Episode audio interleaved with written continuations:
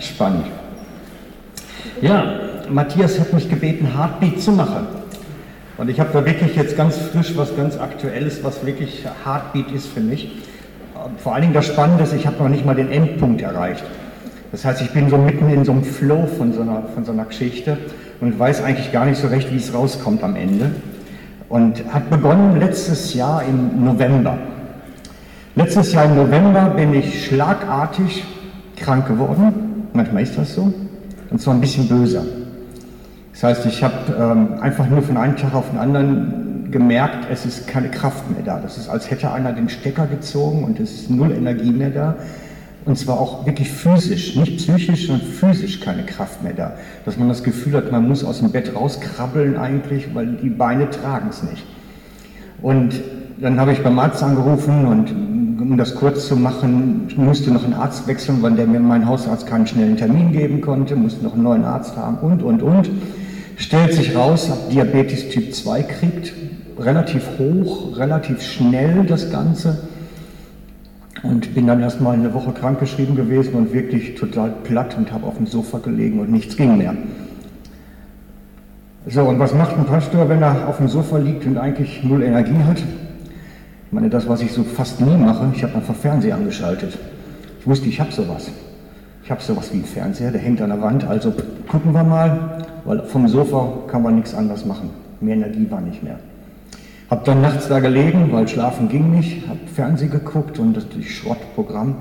Ich habe 1200 Sender, glaube ich, so etwa, aber man kann ja eigentlich alles vergessen. Bis ich bei Phoenix gelandet bin, nachts.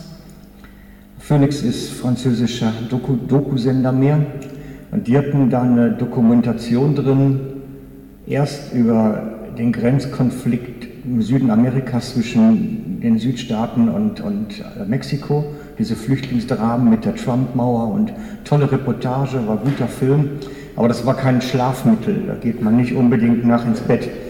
Also nächster Film angeguckt von denen und dann lande ich bei einer Dokumentation über die Flüchtlingskrise auf Lesbos.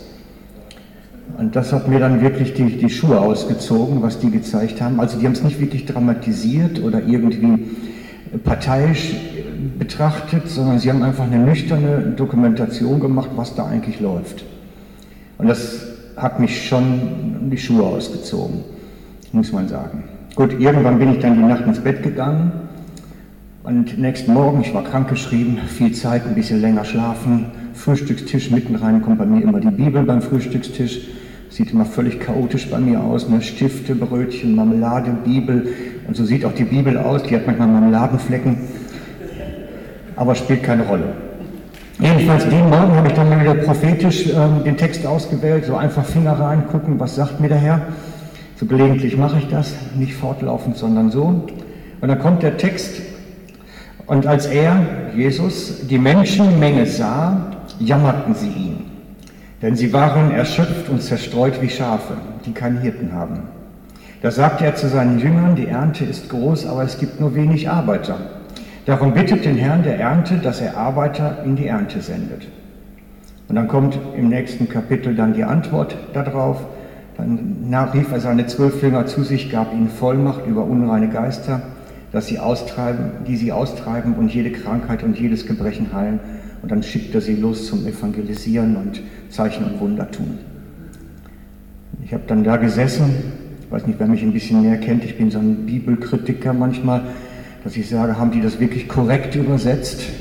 Ist das wirklich so richtig, wie es da steht? Und dann, ich hatte ja den Morgen Zeit, ich konnte mal wieder griechische Unterlagen rausholen. Habe dann festgestellt, dass die Übersetzung eigentlich verharmlosend ist. Dass das eigentlich, was von Griechisch dahinter steckt, das ist noch viel schärfer. Es steht eigentlich nicht da, dass es ihn jammerte, sondern vom Wortbegriff her müsste es eigentlich lauten, dass es ihm den Magen umdrehte, als er die Leute sah. Also es hat was, was Körperliches. Es geht nicht um eine Stimmung des Jammerns, es geht über etwas körperlich Physisches, was er gespürt hat. Das ist eigentlich im Urtext so drin. Und Jesus hat es den Magen umgedreht, als er die Leute gesehen hat. Hat, hat da wirklich körperlich gespürt, die sind jetzt komplett am Ende.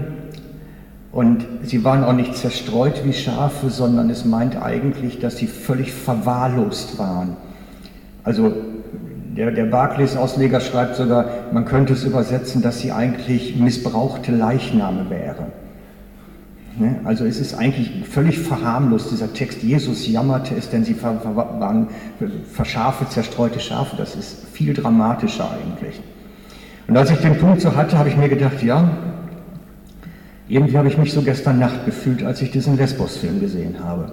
Da hat es mir den Magen umgedreht und ich habe mich gefragt, was hat das mit mir zu tun? Und jetzt heute Morgen lese ich diesen Bibeltext. Jesus hat das Gleiche gespürt, als er die Leute gesehen hat. Und er hatte eine Antwort drauf, Jesus. Er hat gesagt, es fehlen Arbeiter und ich schicke jetzt meine Jünger dahin. Die sollen Dämonen austreiben, Krankheiten heilen, evangelisieren. Ist da unten in Lesbos irgendjemanden, der den Auftrag lebt? Ist da unten irgendjemand, der genau das tut? In dieser ganzen Krise, bei diesen verwahrlosten Leuten, bei diesen ganzen Afghanen, Sudanesen, sonst wer, der da aufläuft, die Tausenden, Abertausenden, ist da irgendjemand, der das Evangelium verkündet, die Kranken betet, die Dämonen austreibt, der das ganze Programm macht? Gibt es den da? Und das hat mich dann, ich habe dann wirklich niemanden gefunden. Ich habe dann wirklich im Internet gesucht, gibt es irgendeine Organisation? Ja, es gibt welche, die verteilen Decken, es gibt welche, die helfen da im Camp mit Müll einsammeln, gibt es alles. Aber ich habe keinen gefunden, der diesen geistlichen Auftrag lebt. Und das hat mich irgendwann verrückt gemacht. Dann habe ich angefangen zu telefonieren. Ich habe gesagt, es muss doch irgendeinen da geben. Es kann doch nicht sein, dass die alle nur hinfahren und, und Wolldecken verteilen. Da muss doch noch was anderes sein.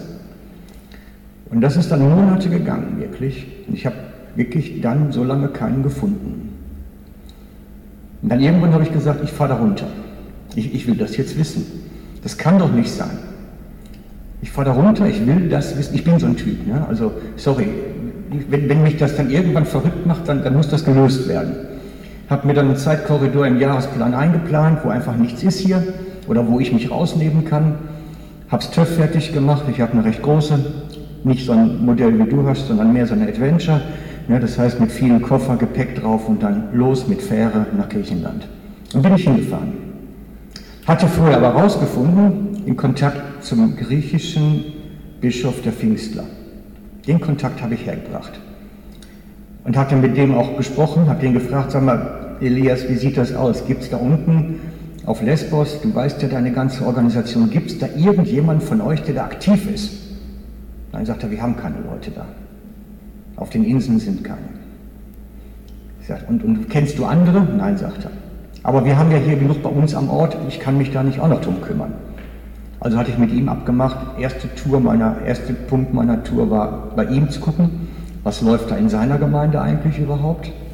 Und dann habe ich drei oder vier Tage vorher über eine Facebook-Group, die ich nicht kannte, plötzlich in Kontakt gekriegt zu einer christlichen Organisation. Und die schrieb mir zurück, ich kenne alle Christen im Camp.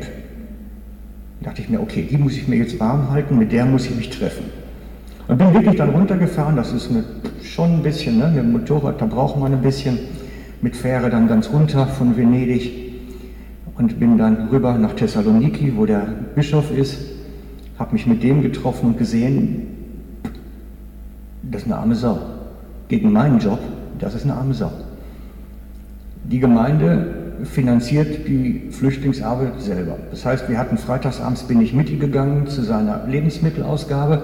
Das hieß aber, dass wir freitags nachmittags noch im Supermarkt waren, die Sachen kaufen, die wir abends verteilt haben. Das heißt, seine Gemeindekasse finanziert letztlich die Ausgabe. Und dann irgendwann am Samstag hatten wir uns so getroffen zum Beten und Austauschen. Und dann sage ich so, sag mal, seid ihr so reich? Oder wie geht das Ganze? Nee, sagt er, ich arbeite ja zu 80 Prozent noch im Dentallabor. Das heißt, er ist Pastor von der 150-Mann-Gemeinde, Bischof von Griechenland und seine Gemeinde kann kein Gehalt bezahlen, weil das Geld, was sie dann haben, für die Flüchtlingsarbeit drauf geht. Das ist so die Situation für ihn. Und es war eine tolle Zeit mit ihm, wir haben wirklich guten Austausch gehabt. Ich habe am Sonntag noch gepredigt bei ihm dann im Gottesdienst. Es war für ihn dann Entlastung, weil ja in seine Gemeinde passen darf er im Moment nur von den Auflagen her 20 Leute versammeln. Das heißt, er macht zwei Gottesdienste, 20 Leute, mehr geht nicht. Und damit er nicht zweimal die Predigt halten muss, habe ich ihm die gehalten und er mich übersetzt dann nachher. Item, Randthema. dann bin ich weiter nach Lesbos und habe mich hab dann umgetan und, und mich gefragt, ja, gibt es denn die Leute jetzt? Habe mich mit der getroffen, die ich dann übers Internet kennengelernt habe. Und ja, sagt sie, es, es gibt das alles hier. Und ich habe wirklich auch alles gefunden, was ich gesucht habe. Beginnen wir mal mit der Hilfsarbeit. Das Camp ist heute viel kleiner, als es auch schon war, weil die ganzen Flüchtlinge werden schnell durchgeschleift. Das heißt, die bleiben heute nur noch ein paar Monate und dann kommen sie aufs, ins Lager aufs Festland. Dadurch ist das Lager nur noch 5.000 bis 6.000 Flüchtlinge groß und ist auch gut organisiert. Sie hat als Hilfsorganisation einen Staff von 120 Mitarbeitern permanent im Lager die dafür sorgen, dass die richtigen Leute das richtige Zelt kriegen, dass die die Ausstattung haben, die sie brauchen. Sie dürfen nicht evangelisieren, aber dafür sind sie offiziell akkreditiert als Organisation, die den Lagerbetrieb letztlich aufrechterhält. Das heißt, die Griechen kriegen das Geld dafür, dass das Lager bewirtschaften und die Christen machen den Dienst. Das ist die Praxis. Und finanzieren auch zum Teil das Material. Aber das, ist eine, das läuft wie geschnitten Brot, habe ich festgestellt. Die haben genug Mitarbeiter, die haben genug Kohle, um das Ganze zu bewirtschaften. Wenn die 1000 Decken brauchen, kriegen die 1000 Decken, kein Problem. Das läuft. Wo ist der geistliche Teil jetzt? Wo sind die Leute, die den geistlichen Teil machen? Da wird es ein bisschen schwieriger. Ähm, ich habe dann einen kennengelernt, ich sage den Namen jetzt nicht, der hat, der ist Deutscher und der hat in Deutschland haben sich insgesamt hat er 60 Afghanen, die sich bekehrt haben und wirklich ganz hingegeben für Jesus sind. Und die sind jetzt, diese 60 Afghanen, mit ihm zusammen da unten in sechs Teams, A10 Leuten, in den verschiedenen Lagern am Evangelisieren. Weil Afghanen glauben eher den Afghanen. Und sind sehr erfolgreich dabei, weil die Afghanen, sagte er mir dann, sind fertig mit dem Islam.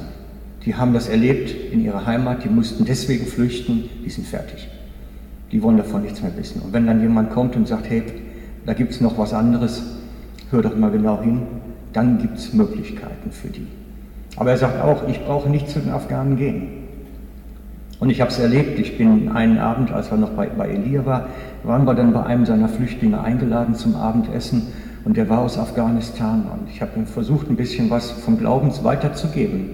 Die sind höflich, sind absolut alles, aber deswegen sind wir nicht glaubwürdig unbedingt. Also glaubwürdiger sind die eigenen Leute. Und das kann man wirklich gut beobachten, das läuft. Auch das. Und dann habe ich einen, der so ein bisschen die Spinne im Netz da unten ist, gefragt, so einen Jüngeren, der da unten jeden Sonntag sehr charismatische Gottesdienste macht für die ganzen Volunteers ähm, habe den gefragt, sag mal, gibt es denn irgendjemanden, der so einen Supernatural-Dienst macht, der wirklich so für Kranke beten kann und so das ganze Programm? Ja, sagt er, da ist so ein Verrückter aus dem Kongo, der das Sagt er, der hat keine Akkreditierung, nichts, aber irgendwie schafft das immer reinzukommen und er ist immer am Gang und macht was. Ich habe festgestellt, okay, kein Problem, das läuft. Und dann stand ich nach weiß zwei Wochen oder so da unten und habe mir gedacht, warum bin ich da eigentlich hingefahren? Das hätte ich auch anders in Erfahrung bringen können. Und habe dann mit Gott auch ein bisschen gehadert. Ich habe gesagt, jetzt habe ich wirklich viel Geld ausgegeben, hier runterzukommen. Sag mal, das hätte jetzt anders laufen können eigentlich. Und dann wurde es interessant, weil Gott ist ja humorig. Ne? Dann kamen die Lektionen für mich. Und die begannen eigentlich mit der Rückfahrt. Ich saß abends, Rückfahrt begann auf, auf Lesbos noch, oder nee, in der Patras eigentlich. Im griechischen Hafen sitze ich, warte auf die Fähre, hatte ein paar Stunden Aufenthalt und dachte mir so, komm, letzten Abend auf griechischem Boden, jetzt gibt es einen schönen Bifteki und ein bisschen Tzatziki und ein Uso dazu und so. Das ganze Programm war einmal nur griechisch essen. Und sitze da draußen auf dieser Terrasse und dann geht hinter mir ein fürchterlicher Radaul plötzlich los. Ein LKW-Fahrer, der mit Taschenlampe und Hammer da unter seinem LKW am Gang war. Da dachte ich mir, komische Geschichte. Ne? Plötzlich kommt Polizei noch mit, mit Alarmsignal und sehe ich wieder so ein ganz schwarzer Jugendlicher unter dem LKW zum Vorschein kommt und wegläuft. Über die Mauer, weg ist er. Ich dachte, eine interessante Geschichte, dreh dich mal um, vielleicht passiert da mehr. Hab dann mein Essen umgedreht auf der andere Seite vom Tisch. Und dann sehe ich, dass da sieben, acht von diesen Jugendlichen rumrenne und immer versuchen, so unter die LKWs, in die Boote ähm, oder, oder, oder auch so auf die LKWs oder in Camper rein und sowas, die versuchten irgendwo immer so eine Möglichkeit zu finden, auf die Fähre zu kommen. Die sahen aus. Also sowas Verdrecktes habe ich noch nicht gesehen. Also wirklich so komplett dreckig. Also sie hatten sich sowieso schwarz gekleidet, alle, ein bisschen schwarze Haut haben sie sowieso gehabt. Und dann aber auch noch dieser ganze Dreck und Ruß und alles, was die dann an sich dann hatten, das war wirklich sowas Erbärmliches. Gut, und die sprangen jetzt die ganze Zeit da und versuchten irgendwas und dachte mir, ja, 42 Grad in der Sonne, also jetzt läuft das schon eine Stunde, das ganze Programm. Und bin dann in den Supermarkt gegangen, habe so einen großen Pack Wasser gekauft und hatte dann gesehen, die sind da hinten, hinter dem Gebäude. Und bin dann zu denen hin und habe denen so einen großen Pack Wasser gebracht mal. Und dann konnte ich mit denen ein bisschen reden, weil da so zwei, drei bei waren, die auch Englisch konnten. Und erzählten es mir, sie wären aus Afghanistan. Sind, äh, die Gruppe war etwa 20 Jungs groß, alles Jungs aus Afghanistan. Die sahen alle so fürchterlich aus, alle zwischen 15 und 25, sage ich mal, alle komplett verdreckt und erzählten mir, sie wären jetzt vier Jahre da auf Lesbos auf dem Lager gewesen und hätten keine Papiere gekriegt. Die haben jetzt vier Jahre gewartet einfach nur. Und das natürlich in dem Alter vier Jahre Zeit absetzen, um zu erfahren, ob man angenommen und akzeptiert wird oder nicht, haben sich dann irgendwann zusammengetan als Gruppe und haben gesagt, wir versuchen es dann illegal. Wir können nicht nochmal vier Jahre jetzt hier hocken, irgendwann sind wir greise und sind dann versucht, illegal irgendwie über die Grenze zu kommen. Und das war schon so ein, so ein bewegendes Erlebnis wirklich, so mit denen da zu hocken in der Sonne und eine Flasche Wasser trinken und erzählen lassen mal und so ihre Lebensgeschichte, weil es natürlich schon dramatisch, du musst dein Land verlassen, weil du wirklich nicht mehr sein kannst. Und wirst dann in so einem, ist kein Knast, aber die Insel ist letztlich ein großer Knast, wenn du nicht rauskommst bist da festgesetzt eigentlich und hast keine Perspektive, irgendwie weiterzukommen. Und dann versuchten sie da irgendwie illegal über die Grenze zu kommen. Ich vermute, sie haben es auch geschafft. Ich vermute, sie haben es geschafft. Weil nachher waren es wesentlich weniger, nachdem die Fähre ablegte. Und äh, von der italienischen Seite haben sie natürlich auch die ganzen Fahrzeuge komplett durchleuchtet. Alle PWs mussten Kofferraum auf und ich weiß nicht, wie viel dann wieder aufgefischt werden. Keine Ahnung. Aber das war für mich schon so ein bisschen lehrhaft zu sehen, was läuft da eigentlich. Und dann habe ich halt nachher noch ein bisschen mit denen auch noch gesprochen, also mit denen, die ich vorher Kontakt hatte.